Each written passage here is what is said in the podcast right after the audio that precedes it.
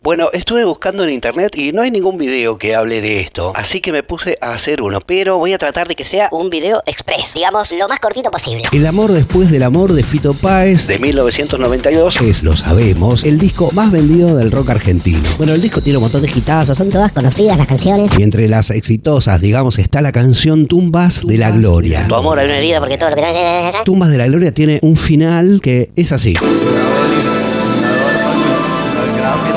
Ese final, como vemos, tiene la voz de Fito diciendo cosas para atrás. Así, "Ah, con Airam. ¿eh? Sí, me sé mi, mi nombre para atrás. En realidad dice nombres. Hice una Mini encuesta entre amigos y aliados. Bueno, pero ¿a quiénes menciona Fito? Yo lo que hice es recortar el final, ponerlo en reversa, pasarlo por un plugin así tu, tu, tu, tu, tu, para que me quede esto. Sid Vicious, Jim Morrison, Jimi Hendrix, Al primero O el último. que nombra Fito es a Sid Vicious, Sid Vicious, cantante líder de los Sex Pistols, a Jim Morrison, Jim Morrison, cantante de los Doors, a Jimi Hendrix, Jimi Hendrix, bueno, guita- un guitarrista, Nombra a Ramsés, Ramses, más conocido como Tanguito, leyenda del rock argentino. nombra a Hervé Guibert, fotógrafo cineasta francés Hervé Guibert, que había muerto el año anterior a la salida del disco. Nombra a Rainer Fassbinder, un director alemán, Rainer Fassbinder, a Charlie Parker, saxofonista de jazz, Charlie Parker, también homenajeado por Julio Cortázar. Cortázar en el cuento El Perseguidor. Nombra a Luca Prodan, líder de Sumo. Luca Prodan,